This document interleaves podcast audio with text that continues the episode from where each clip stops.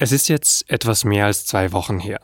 Am 19. April treten Robert Habeck und Annalena Baerbock, die beiden Parteivorsitzenden der Grünen, vor die Kamera. Habeck sagt, Und so ist es heute der Moment zu sagen, dass die erste grüne Kanzlerkandidatin Annalena Baerbock sein wird. Und Baerbock? Und so beginnt heute ein neues Kapitel für unsere Partei. Und wenn wir es gut machen, auch für unser Land. Das war also der Moment, an dem es klar war. Annalena Baerbock wird die Grünen in die Bundestagswahl 2021 führen. Und sie macht sehr schnell deutlich, was eines der Hauptversprechen ihrer Partei und ihrer Kandidatur ist. Eine grüne Kanzlerin-Kandidatur steht für ein neues Verständnis von politischer Führung. Demokratie lebt vom Wechsel. Ja, ich war noch nie Kanzlerin, auch noch nie Ministerin. Ich trete an für Erneuerung. Für den Status quo stehen andere. Diese anderen, die sie da anspricht, streiten an dem 19. April noch mehr oder weniger offen darüber, wer es bei ihnen machen soll mit der Kanzlerkandidatur. CDU und CSU nämlich. Oder anders gesagt Armin Laschet und Markus Söder. An dem Tag beginnt allerdings dann die entscheidende CDU-Vorstandssitzung, nach der auch der Kanzlerkandidat der Union feststeht. Ab jetzt zählt, welche Partei hat die besten Konzepte für die Zukunft unseres Landes? Wer formiert das beste Team, um die Herausforderungen zu bewältigen? Das Hauptduell dieser Bundestagswahl lautet also Laschet gegen Baerbock, Schwarz gegen Grün. Das sagen zumindest alle Umfragen. Und in dieser Folge von das Thema will ich mir die Fragen, die Armin Laschet da gerade aufgeworfen hat, etwas genauer ansehen. Vielleicht ohne zu bewerten, wer bessere Konzepte und das beste Team hat, aber um zu verstehen, welche Konzepte überhaupt vorliegen und welche Personen da im Fokus sind. Ich spreche dafür mit der SZ-Expertin für die Grünen, Konstanze von Bullion, und mit unserem Kollegen Stefan Braun, der sich sehr viel mit der CDU beschäftigt. Mein Name ist Vincent Vitus Leitgeb und ich freue mich, dass Sie zuhören. Gleich geht's los. Das Thema. Der Podcast der Süddeutschen Zeitung.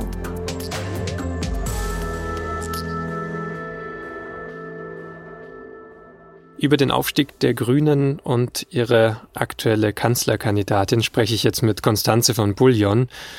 Und Konstanze, ich möchte mal ähm, erstmal eigentlich zurückgehen noch in der Zeit. Seit wann berichtest du denn für die SZ eigentlich über die Grünen?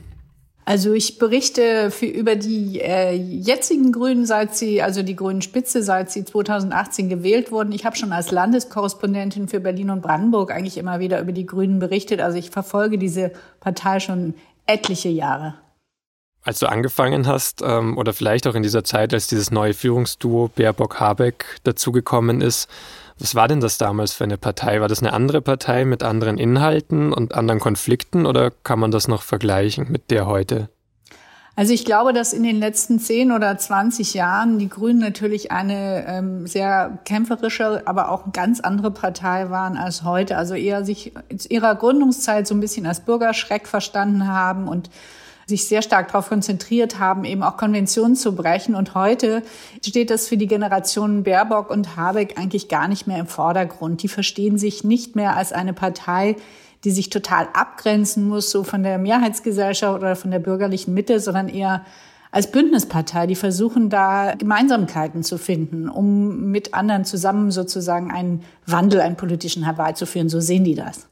Und wann hat es so begonnen, dass die das angefangen haben zu machen? Also war das jetzt schon vor Baerbock Habeck so, dass man gesehen hat, man muss sich so ein bisschen anpassen oder war das wirklich dann mit den beiden? Ja, also ich glaube, das ist schon eine Geschichte, die schon länger zurück ähm, datiert. Ähm, die Grünen haben ja schon unter Joschka Fischer, da gab es ja noch wahnsinnige Auseinandersetzungen bei Parteitagen. Da ist der berühmte Farbbeutel geflogen. Das war in den 90er Jahren. Und danach ähm, haben sie eigentlich angefangen, sich schon zu verändern. Aber ich erinnere mich, dass ich Annalena Baerbock, als sie noch einfache Bundestagsabgeordnete war, das muss im Jahr 2017 gewesen sein, da habe ich mich zum ersten Mal über diese veränderte politische Kultur bei den Grünen unterhalten. Und auch schon mit ihr direkt?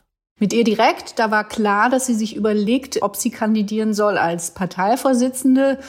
Und es war damals schon so, wie es ja auch heute jetzt aktuell auch wieder ein großes Thema ist, dass alle sie dauernd gefragt haben, ob sie nicht zu jung sei und ob sie denn genug Erfahrung hätte. Und schon damals hat sie eigentlich relativ robust und selbstbewusst ähm, mir erzählt, dass sie eigentlich ziemlich genervt ist. Das hat sie dann auch später über die Jamaika-Verhandlungen gesagt, dass die auch konservativen Parteien, die Grünen immer so bestaunt für ihre angeblich so jungen Frauen. Ich meine, damals war sie, glaube ich, 38 ungefähr. Andere Grüne, die bei Jamaika dann später mitverhandelt haben, waren in einem ähnlichen Alter. Aber nur bei den Frauen ist es sozusagen den anderen so aufgefallen, dass sie so gestaunt haben, was die für Fachkenntnisse mitbringen. Und ich erinnere mich, dass Annalena Baerbock sich da öfter mal drüber mokiert, belustigt, aber manchmal auch geärgert hat. Aber sie war schon damals ziemlich tough und sehr im Stoff, sagen wir mal so. Und sie hat sozusagen dann auch verstanden, dass sie auch über diese Art neue Wählergruppen erreichen kann für die Grünen.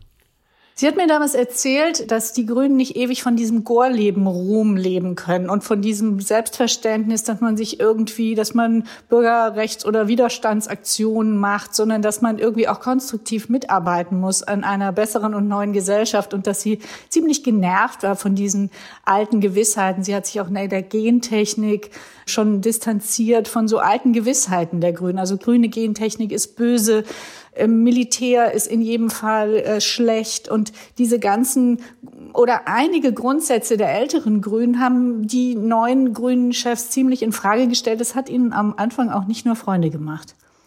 Welche Rolle hat denn da gespielt, dass ähm, die Grünen dann auch in mehr und mehr Landesregierungen zum Beispiel gesessen haben? Also hat es da zusammengespielt, dass man sie dann ernster genommen hat oder man auch gesehen hat, dass Kompromisse sie eventuell weiterbringen? Also Baden-Württemberg zum Beispiel hatten sie dann schon den Regierungschef. Ich glaube, dass es zunächst gar nicht so unbedingt so einfach war. Es ist ja immer viel einfacher für eine Partei, nur aus der Opposition sozusagen Regierungsarbeit zu kritisieren. Und das haben die Grünen, das große Nein sozusagen, viele über Jahrzehnte eigentlich äh, zelebriert.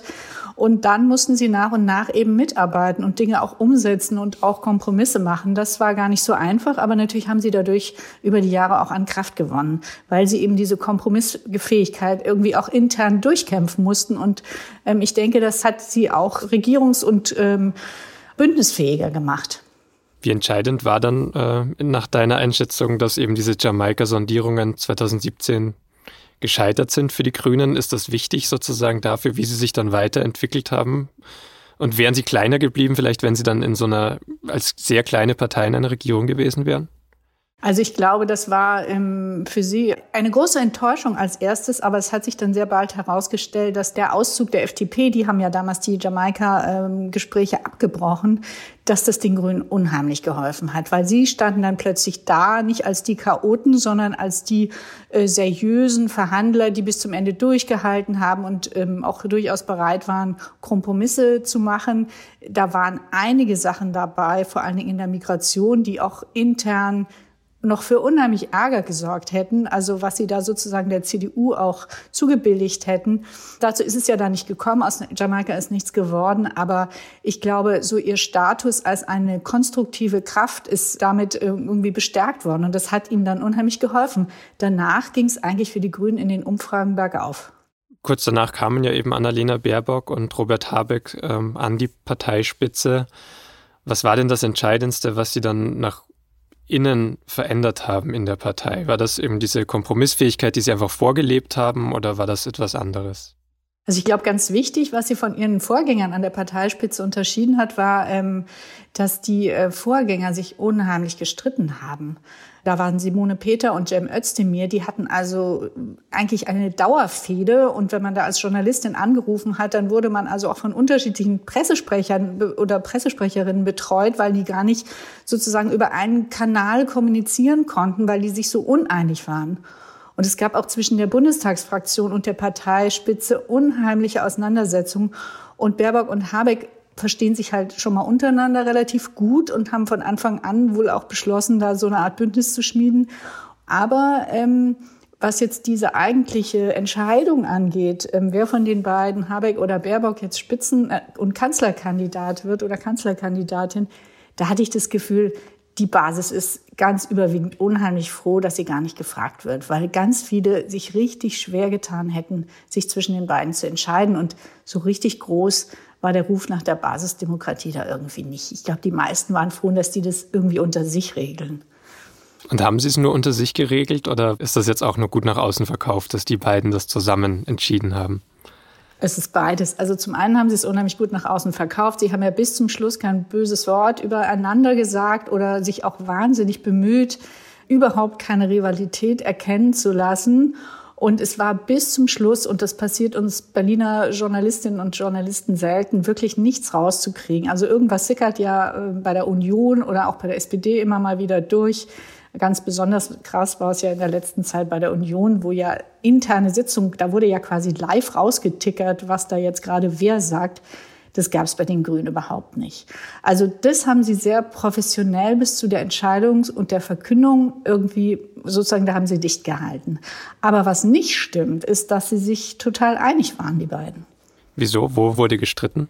Naja, also Robert Habeck hat ja, nachdem die Entscheidung verkündet war, dass es Annalena Baerbock wird, zwei Stunden später der Zeit ein Interview gegeben, was dann ein paar Tage später erschienen ist. Und da hat er ja gesagt, es sei der schmerzhafteste Tag seiner politischen Laufbahn gewesen und dass er sich wahnsinnig gewünscht hätte, ähm, Kanzlerkandidat zu werden und dem Land als Kanzler zu dienen, wie er sich ausgedrückt hat.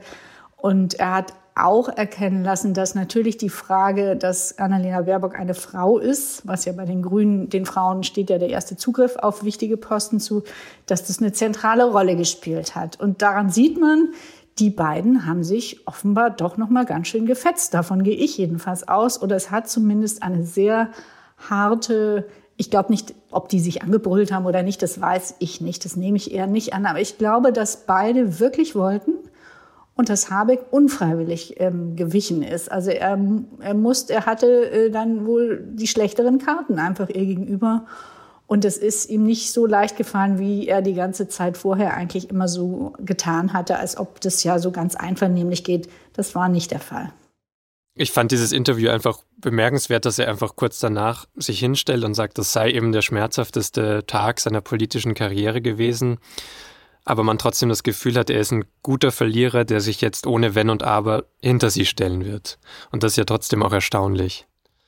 Ja, es ist, war ein ungewöhnliches Interview. Ich fand es auch relativ mutig. Es kommt ziemlich selten vor, dass Politiker mal Niederlagen öffentlich eingestehen. Und auch noch äh, in diesem Fall hat ja ein Mann eine Frau an sich vorbeiziehen lassen müssen auf einen wirklich interessanten Posten.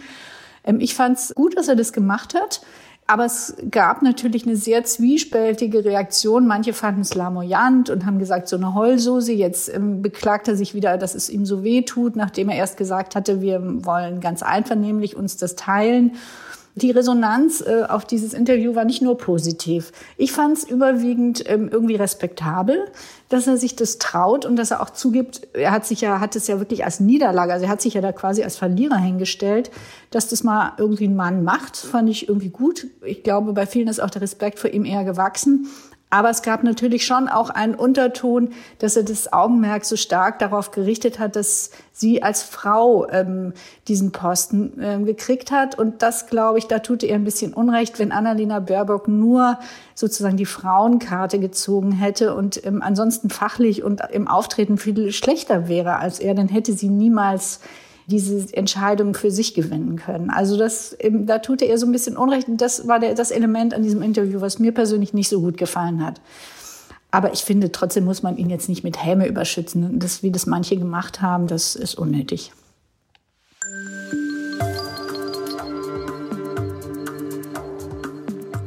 Die Entscheidung ist auf jeden Fall durch. Annalena Baerbock wird die Grünen als Kanzlerkandidatin in die Bundestagswahl führen. Und am 19. April, an dem Tag, an dem sie das verkündet, macht sie natürlich auch direkt ein paar inhaltliche Punkte.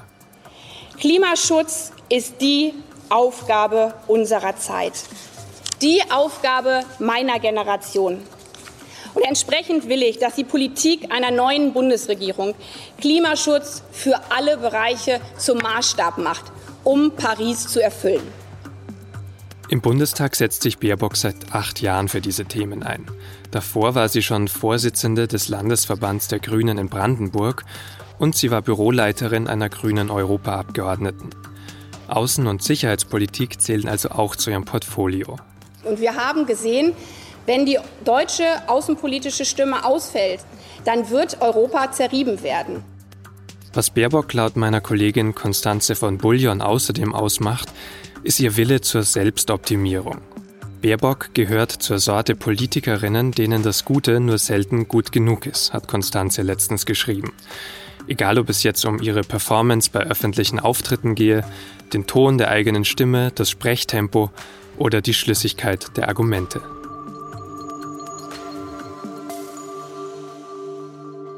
Also wenn man Annalena Baerbock interviewt und sich mit der trifft, dann kommt sie meistens ähm, mit irgendwie fünf vollgeschriebenen Zetteln. Also man hat das Gefühl, die hat da mindestens zwei Stunden vorher schon gesessen und so richtig gebüffelt.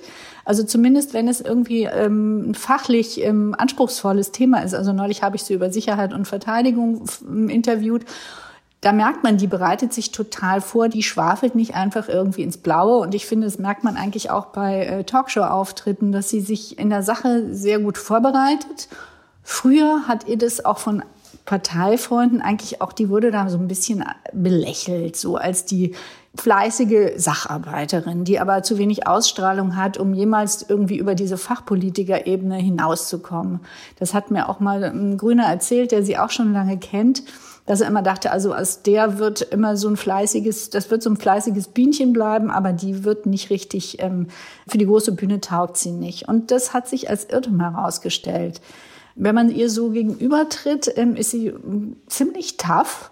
Sie hat viel ähm, Kraft irgendwie in ihrer ganzen Art, wie sie spricht. Sie will, hat auch ein ausgeprägtes Machtbewusstsein, finde ich. Das kann man unsympathisch finden. Ich finde eher, es kommt bei einer Frau ähm, ihrer Generation ziemlich ähm, furchtlos auch rüber. Und ich glaube, dass das auch ihre Gesprächspartner merken. Und es geht ihr unheimlich um die Sache und sehr wenig um die eigene Person. Aber ähm, natürlich hat sie auch Schwächen. Also man muss sie auch nicht in den Himmel loben. Annalena Baerbock hat auch schon Unfug mal geredet in irgendwelchen Interviews und sich verplappert, so wie Habeck auch. Und natürlich war sie auch noch nie Ministerin in irgendeiner Regierung. Also ähm, da gibt's auch, auch natürlich Defizite, die ihre politischen Gegner jetzt sehr stark beleuchten werden in den nächsten Monaten. Das ist klar. Und welches ist der größte Kritikpunkt, mit dem Sie sich auseinandersetzen wert müssen? Hast du da einen Tipp? Ich glaube, das wird die Sache, man wird ihr jetzt ohne Ende unter die Nase reiben, dass sie noch nie ähm, ein, ein Regierungsamt inne hatte. Das ist, wenn man nach der Kanzlerschaft greift, tatsächlich ungewöhnlich. Ich habe mal nachgeguckt. Also eigentlich alle Bundeskanzler ähm, waren früher, im, also in der, in der alten Bundesrepublik, waren irgendwie vorher mal Minister gewesen, bis auf Konrad Adenauer, der war aber zumindest Kölner Oberbürgermeister. Also das wäre schon ungewöhnlich. Auf der anderen Seite erlebt man ja im Moment so eine Regierungsmannschaft, die unheimlich ausgebrannt wird, wirkt. Die Tatsache, dass die alle so furchtbar viel Erfahrung haben, ist im Moment so nach einem Jahr Pandemie und der großen Erschöpfung nicht unbedingt ein Signal für Aufbruch im Moment. Und dieses Signal für Aufbruch verströmt sie eher. Womit verknüpft sie das denn inhaltlich? Also die Grünen haben ja schon ihr Wahlprogramm vorgestellt, im Gegensatz zum Beispiel zur Union, die da noch dran arbeitet. Da stehen dann so Dinge drinnen drüber, wie zum Beispiel, es sei eine Einladung an alle. Annalena Baerbock sagt auch immer, sie mache ein Angebot an alle, die möchten. Was sind das dann für Inhalte, die sie so anbietet? Also ich glaube, in allererster Linie ist den Grünen jetzt wichtig, die Klimawende ähm, auf den Weg zu bringen und eine Transformation von Industrie und Verkehr hinzukriegen hin zu klimaneutralen Wirtschaften. Das ist eine Mammutaufgabe. Und sie ist umso schwieriger, als natürlich jetzt die ähm, enorme Schulden schon allein wegen Corona angehäuft wurden und die Grünen eigentlich selber wissen, wie enorm schwierig es wird, ähm, ein Investitionsprogramm auf die Beine zu stellen, wo in diesen ökologisch-sozialen Umbau ähm, Milliarden investiert werden sollen, nach ihrer Auffassung. Ähm, das wird nicht ohne neue Schulden gehen, wahrscheinlich. Und die Union will aber ähm, die Schuldenbremse aufrechterhalten. Also da wird es auf dem Feld der Finanzen und der Wirtschaftspolitik große Auseinandersetzungen geben, ähm, wenn die irgendwann mal in Verhandlungen treten sollten. Und ich glaube, die Grünen äh, wissen das auch. Und Robert Habeck hat sich ja jetzt äh, schon vor einigen Monaten sehr stark darauf verlegt, jetzt das Thema Finanzen, Steuern und Geld sozusagen sich da einzuarbeiten. Und das wird ein wichtiger Teil auch des Wahlkampfs werden. Auf gut Deutsch, wo soll das Geld herkommen für eine ökologische Wende? Im Raum stehen da ja zum Beispiel, also die Schuldenbremse, die reformiert werden soll von den Grünen, ähm, aber auch eine Einführung einer Vermögenssteuer, einer neuen. Also ein paar Ideen gibt's ja auch schon im Wahlprogramm, wenn man so reinschaut. Oder findest du die noch zu unkonkret? Nein, die sind relativ konkret, vor allen Dingen, wenn man es mit anderen vergleicht. Also die Union, wie gesagt, hat noch gar kein Wahlprogramm. Da wäre man jetzt schon mal gespannt äh, zu hören, was die eigentlich vorschlagen. Also die werden da schon relativ konkret, die Grünen. Ja, die wollen auch ähm, für gut und sehr gut Verdiener ähm, Steuererhöhungen die sind nicht besonders äh, groß, die Sprünge, die Sie davor sehen, aber das wird natürlich auch zu Konflikten führen. Sie wollen auch eine Plastiksteuer einführen. Sie wollen aber auch große Konzerne stärker besteuern. Was ein bisschen ähm, weniger prominent, finde ich, thematisiert wird, ist das Thema Migration. Das fand ich eigentlich überraschend bei dem Bundestagswahlprogramm. Es war ja immer ein Riesenherzensanliegen, auch gerade von Annalena Baerbock, ähm, da sozusagen äh, voranzukommen. Und ähm, das ganze Thema Flucht, Migration kommt natürlich vor, wird aber relativ leise gespielt. Und ich finde, daran merkt man schon, ähm, dass die Grünen natürlich auch wissen, dass sie damit wahrscheinlich nicht allzu viele Freunde gewinnen können, zumindest nicht in nicht grünen Milieus. Aber das ist natürlich der Versuch, bei möglichst breiten Wählerschichten anzukommen. Den gibt es ja auch, glaube ich, sonst an einigen Stellen. Also wenn man jetzt Annalena Baerbock zuhört in den ersten Auftritten, dann fällt eigentlich in jedem Interview einmal der Satz, ich komme ja eigentlich vom Dorf und dann verbunden natürlich mit einer Forderung, dass Klimaschutz zum Beispiel überall funktionieren muss, also auch in ländlichen Räumen, dass man da eben auch den Wandel sozusagen mitfinanzieren muss, damit man wahrscheinlich auch dort Wählergruppen ansprechen kann und sich so ein bisschen von den Städten rauslöst. Ja, das ist richtig. Also die Grünen haben ja immer unheimlich gute, guten Zuspruch ähm, in den letzten Jahren in den, in den urbanen Milieus gefunden, also in den, in den Städten, äh, vor allen Dingen in Großstädten, wo sich natürlich auch ähm, viele ähm, eher gebildete und besser verdienende Leute ansammeln und bei Menschen auf dem Land, die nun natürlich nicht alle weniger gebildet sind, aber oft finanziell weniger äh, stabil dastehen, für die sind auch diese ganzen Anforderungen im Bereich des Klimaschutzes und Verkehrs ähm, schwieriger. Also ich habe oft Veranstaltungen erlebt, wo einmal Robert Habeck war mal in der Lausitz irgendwie äh, bei irgendeinem Besuch und Gespräch mit Bürgern und da kam jemand und hat gesagt, ich fahre hier jeden Tag 100 Kilometer über Land und ihr kommt da mit euren Elektroautos. Hier gibt's überhaupt keine Ladestation, was soll das, das hilft mir nicht weiter. Oder andere sagen, wieso wollt ihr die Pendlerpauschale abschaffen? Ich, ich muss hier pendeln, hier gibt's weit und breit sonst keine Arbeit. Also das sind ähm, ganz andere Wählergruppen und die Grünen versuchen sehr stark, da jetzt auch sozusagen Lösungen vorzuschlagen. Aber ich glaube, dass es viel schwerer für sie ist, ähm, in solchen ähm, ländlichen Regionen durchzudringen. Zumindest wenn sie, sagen wir mal, strukturschwach sind. Im reichen Bayern schaut es schon wieder anders aus.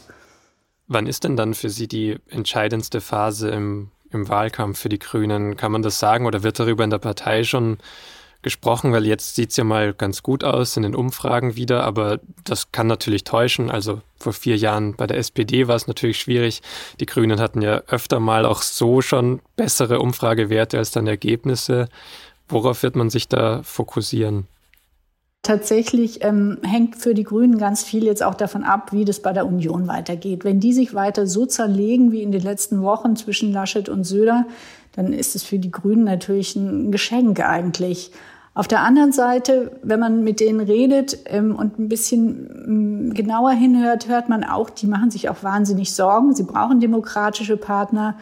Ähm, sie brauchen auch eine CDU, die im Osten ähm, sozusagen Kurs hält und da nicht Richtung AfD abdriftet. Das passiert ja in manchen Landesverbänden. Das passiert, ist ja auch ganz stark in Sachsen-Anhalt ein Thema gewesen dann wird es natürlich auch im Bund schwierig für Schwarz-Grün. Also das hängt schon alles irgendwie miteinander zusammen. Aber ich denke mal, wann der Wahlkampf richtig losgeht, ähm, das wird erfahrungsgemäß wahrscheinlich vor der Sommerpause losgehen und dann Anfang August, da ist natürlich dann die Hochphase und dann wird man sehen. Also keiner weiß es genau. Ich persönlich gucke auf diese wahnsinnig hohen Umfragewerte der Grünen ehrlich gesagt noch skeptisch. Ich bin nicht sicher, ob das so bleibt. Das würde mich schon überraschen. Also du tippst auch nicht auf eine grüne Bundeskanzlerin? Ich möchte jetzt vielleicht lieber nicht tippen. Ähm, es wäre natürlich ein spannendes Szenario, aber nein, wirklich glauben kann ich das noch nicht, dass das so kommt. Es wäre zumindest eine Riesenüberraschung.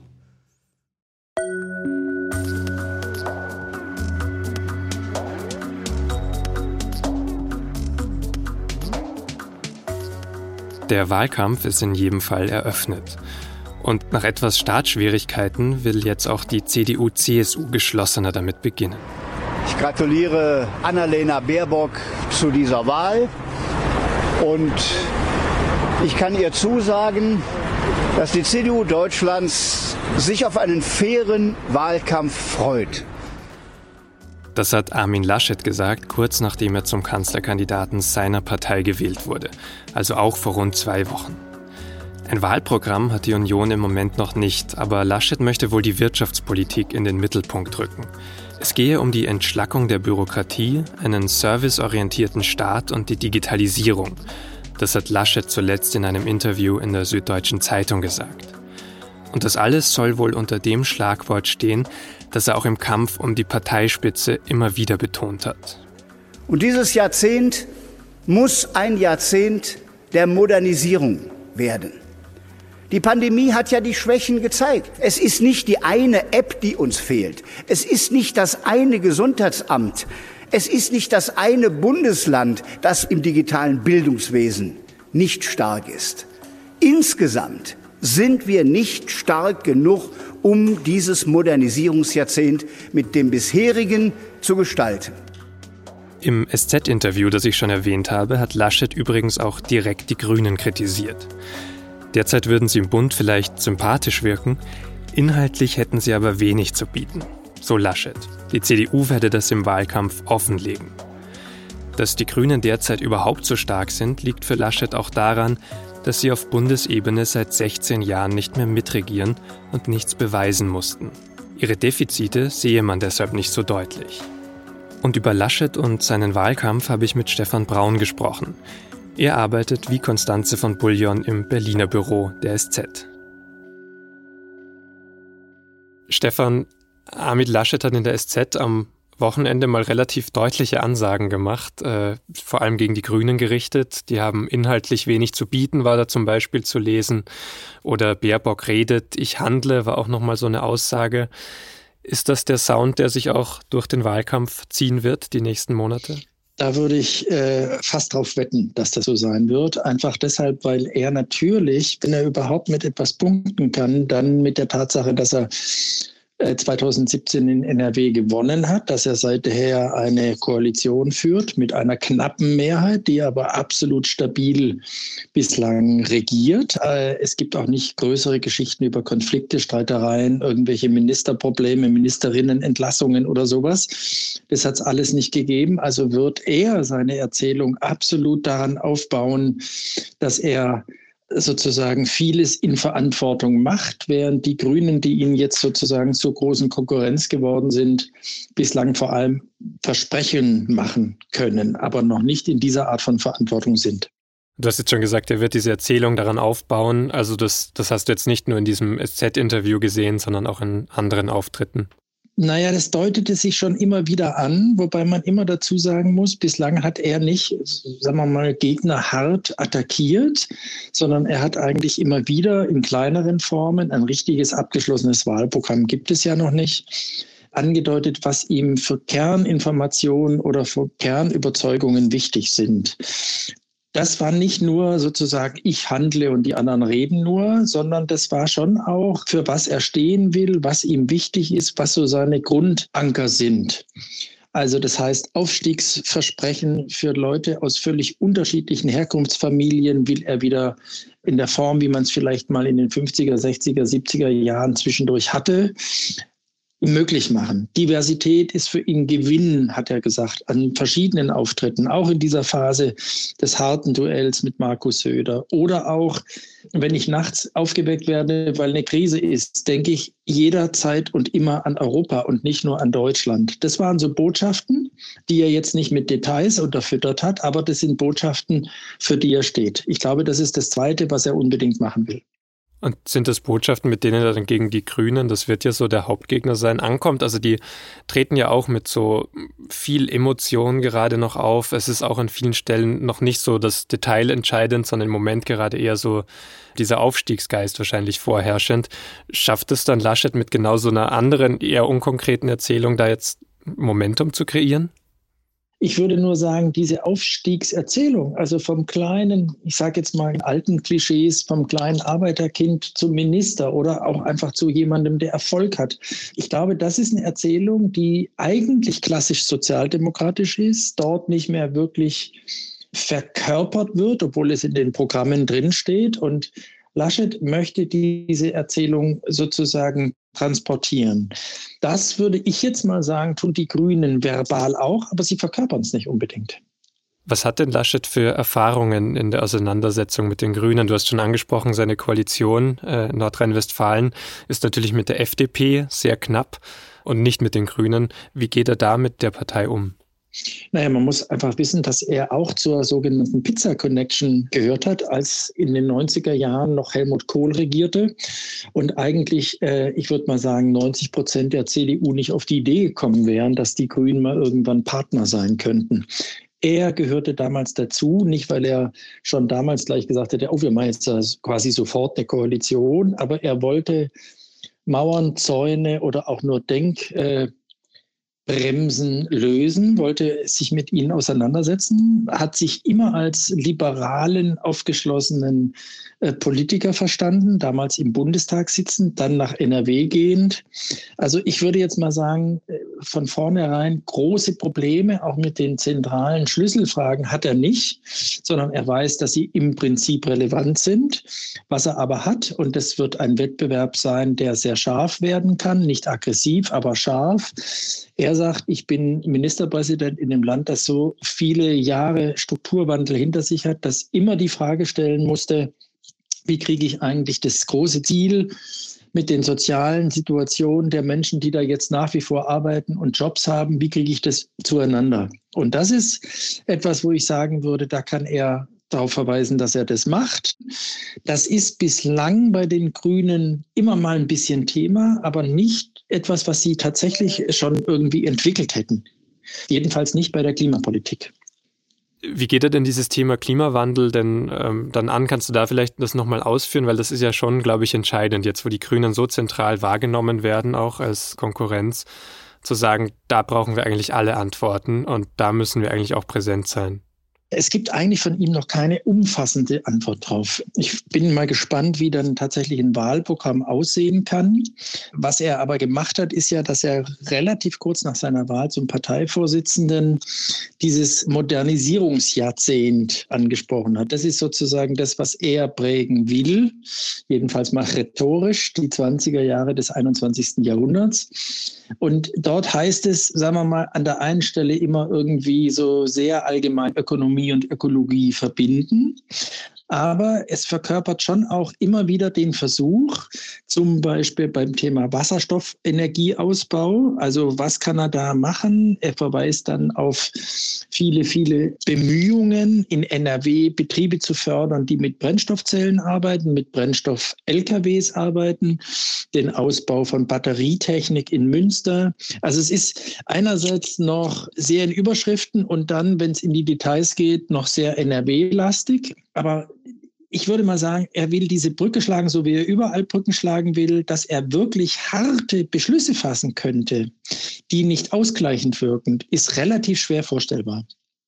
Wie wichtig ist denn jetzt diese Person? Also wir haben es jetzt natürlich an der Person gerade so ein bisschen runtererzählt. Er ist jetzt der Kandidat, der gewählt wurde nach diesem langen äh, Machtkampf.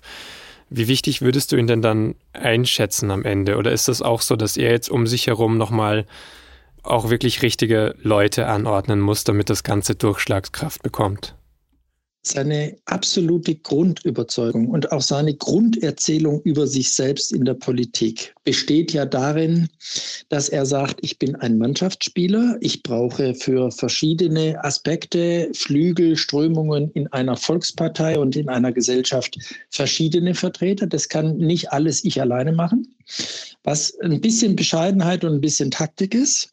Aber äh, wenn er das ernst meint, dann wird er natürlich Figuren brauchen, die für ihn bestimmte Strömungen verkörpern. Was sich ja jetzt schon abzeichnet, ist, sind zwei Figuren, die im Grunde genommen unterschiedlicher nicht sein könnten. Zum einen die Integrationsstaatssekretärin in Düsseldorf, die jetzt ja auch für den Bundestag kandidiert, Serap Güller. Und auf der anderen Seite jemand wie Friedrich Merz. Das sind, ich würde mal sagen, schon vom Naturell her, vom Charakter her, von den Botschaften, die sie eigentlich transportieren, sehr unterschiedliche Leute. Aber ich würde mal sagen, das Kerninteresse von Laschet ist, dass er zwischen den beiden steht und die Brücke schlägt. Es wird noch andere Beispiele geben. Bei den beiden wissen wir im Augenblick, die werden wohl dazugehören, obwohl er gesagt hat, ein Schattenkabinett stellt er nicht auf. Er will auch keine Konkurrenz herstellen zum aktuellen Kabinett, aber er wird natürlich Figuren brauchen, die mit ihm marschieren. Das ist die Grunderzählung des Armin Laschet. Dabei wäre wahrscheinlich ein, ein Schattenkabinett jetzt auch nicht der schlechteste Schachzug. Ich habe einen Kommentar von dir gelesen jetzt in der Vorbereitung, dass du nach den Landtagswahlen in Rheinland-Pfalz und Baden-Württemberg, die ja doch verloren gegangen sind für die Union, auch geschrieben so, ist, die Union arbeitet mit einem erschöpften Bundeskabinett, so mit einer wirklich müden Mannschaft, so hast du so ein bisschen charakterisiert, da wird es ja gar nicht schlecht tun für Laschet, jetzt schon neue Gesichter stattdessen sozusagen aufzubauen oder zumindest die Möglichkeit anzudeuten. Absolut, das ist auch richtig. Ich glaube, dass er nur die Vokabel Schattenkabinett scheut, weil er dann Angst hat, dass es wirklich sozusagen unentwegt werden, jetzt alle direkt gemessen aneinander. Das möchte er vermeiden. Ob er es vermeiden kann, weiß ich nicht. Aber er wird mit Sicherheit zentrale Figuren brauchen, die auch mit ihm zusammen den Wahlkampf machen. Ich glaube nicht, dass er daran vorbeikommt. Zwei habe ich jetzt genannt. Serap Güler aus NRW und Friedrich Merz aus der Vergangenheit, könnte man sagen. Mal gucken, wo das dann endet. Auf der anderen Seite weiß man jetzt schon, wie wichtig der Merz aller Voraussicht nach sein wird, um auch in Ostdeutschland jetzt für die CDU Wahlkampf zu drücken, weil er dort natürlich hohes Ansehen genießt immer ein Wabonspiel für alle Beteiligten, aber wahrscheinlich wird er da eine große Rolle spielen. Ich will jetzt auch eigentlich gar nicht zu lange über diesen Machtkampf oder dieses Duell zwischen Markus Söder und Armin Laschet jetzt äh, sprechen. Aber was ist denn aus deiner Meinung nach? Ich finde, es sind ja doch Risse sichtbar geworden oder es sind zumindest Grundkonflikte in der Partei sichtbar geworden, worauf es ankommen könnte. Also du hast jetzt gesagt, zum Beispiel ostdeutsche Bundesländer, in denen Armin Laschet nicht so beliebt ist. Was glaubst du, werden da so relevante ähm, Grundkonflikte bleiben? Das wird jetzt ehrlicherweise vom Verlierer abhängen. Ich sage jetzt mal in Anführungszeichen Verlierer. Wenn der Markus Söder die Erzählung anders gemacht hätte, dann würde man ihn wahrscheinlich viel weniger als Verlierer wahrnehmen, denn als einer, der auch einfach mit guten Argumenten es hätte werden können. Wenn man jetzt weiter diese Sache am Laufen hält, dann wird Armin Laschet wirklich ein großes Problem haben. Das andere ist, dass natürlich ein Zwist oder eine Spaltung auch öffentlich wurde, die, glaube ich, älter ist. Die hat gar nicht so wahnsinnig wahnsinnig viel mit Markus Söder alleine zu tun, sondern wenn du 15, 16, 20 Jahre eine Parteichefin hast, die dann auch über viele Jahre Kanzlerin ist, dann wird, bist du letztlich in der Politik immer gezwungen, einen wahnsinnig pragmatischen Kurs in immer wieder neuen Krisen, mit denen du nicht gerechnet hast, zu folgen. Das verbessert automatisch alle programmatischen oder inhaltlichen Ziele, die du mal hattest, weil eben Kompromisse zu dieser Art von Demokratie gehören. Aber das ist ein Problem, wenn das zu lange dauert, also 15, 16 Jahre lang, dann wird der Gap zwischen der Basis, die sich auch manchmal klarere Aussagen erhoffen würde oder klarere Zielformulierungen oder auch mal einen harten Konflikt, wo man immer Konflikte sozusagen abmoderieren muss der wird immer größer. Und das hat sich jetzt am Schluss gezeigt. Diese Spaltung ist nicht überbrückt. Um die kümmern sich jetzt sozusagen Laschet, Merz und andere umso mehr, wenn es gut geht. Und dann gab es natürlich, das muss man einmal kurz erwähnen, einen Hauch von Trumpismus in dem Augenblick, wo einer der beiden Parteivorsitzenden sagt, das Gremium der anderen Partei, was die da beschlossen haben, interessiert mich nicht. Das ist nicht die Breite der Partei. Wenn das Einzug hielte, dann könnte man im Prinzip alles, was sozusagen die Parteiinstitutionen mal beschließen, in Frage stellen. Auch das war ein starkes Motiv zu sagen, Markus Söder, so kann es nicht gehen, jedenfalls aus Sicht der CDU. Aber diesen Grundkonflikt, den du jetzt beschrieben hast, von einer Partei, die einfach sehr lange regiert und Kompromisse machen musste, ist ja eben einfach nicht leicht aufzulösen dann eigentlich gewesen für die CDU. Das heißt, du würdest jetzt auch nicht sagen, okay, die haben sich jetzt einfach jahrelang zurückgelehnt unter Angela Merkel und haben jetzt einfach den richtigen Punkt so ein bisschen verschlafen, sondern dass das irgendwann ein Problem werden wird, war so oder so klar. Ich würde sagen, das ist auf alle Fälle logisch. Also das ist inhärent.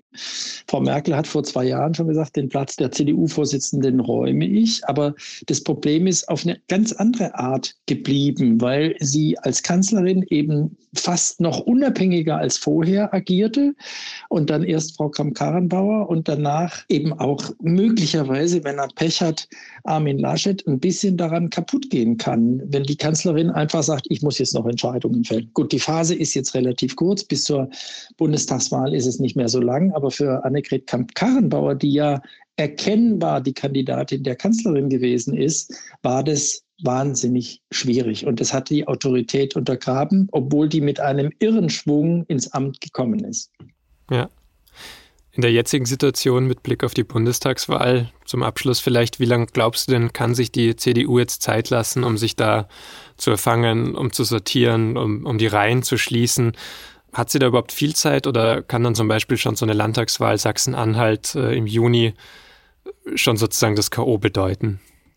Nee, das K.O. wird es nicht bedeuten. Also da kommen zwei Sachen zusammen. Die eine Sache ist, eigentlich müssen Sie sich ganz schnell berappeln. Sie müssen vor allem die Debatte loswerden, dass es noch drei andere Variationen oder Varianten hätte geben können. Sprich vor allem die Variante Markus Söder. Diese Debatte müssen Sie loswerden. Wenn Sie das einigermaßen hinbekommen, würde ich gar nicht sagen, dass Sachsen-Anhalt eine Katastrophe werden muss. Kann immer noch, muss aber nicht unbedingt. Und dann kommt ein zweiter Aspekt dazu. Sie haben Zeitdruck, auch weil sie wissen, dass es dieses Mal viel, viel mehr Brieffehler geben wird. Und die Brieffehler entscheiden sich nicht am Wahltag, sondern zum Teil drei, vier, fünf Wochen vorher. Das heißt, sie müssen eigentlich schon drei, vier, fünf Wochen vorher an einer Stelle sein, wo sie so präzise geworden sind mit dem, was sie sind und was sie in Abgrenzung zu den anderen nicht sind. Das wird hart, das heißt, der Zeitdruck ist eigentlich hoch. Umgekehrt wissen wir aber, wie wahnsinnig schnell Stimmungen sich drehen können. Deswegen würde ich sagen, Sie haben natürlich jetzt einen Druck, sich schnell aufzustellen, aber Prognosen, wie in drei Monaten die Stimmung ist, das ist unheimlich schwer zu geben. Das können wir im Prinzip, äh, oder das kann man gar nicht leisten in der Situation. Wenn man sich daran erinnert, was war vor vier Jahren? Vor vier Jahren um die Zeit, wenn ich mich nicht total irre, lag äh, Martin Schulz deutlich vor der Kanzlerin.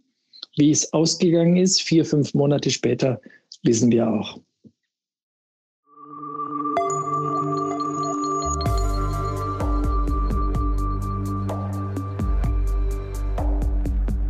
Das war das Thema für diese Woche.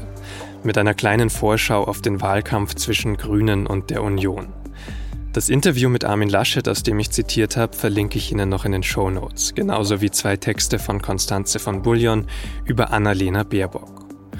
Ich hoffe, die Folge hat Ihnen gefallen und Sie sind in zwei Wochen wieder bei das Thema dabei. Wenn Sie Anregungen oder Kritik haben, schreiben Sie uns doch eine Mail an podcast.sz.de. Dieser Podcast wird produziert von Laura Terberl, Antonia Franz, Julia Ongiert und mir, Vincent Vitus Leitgeb. Außerdem an dieser Folge mitgewirkt hat Alice Pesavento. Ich sage vielen Dank fürs Zuhören. Bis zum nächsten Mal.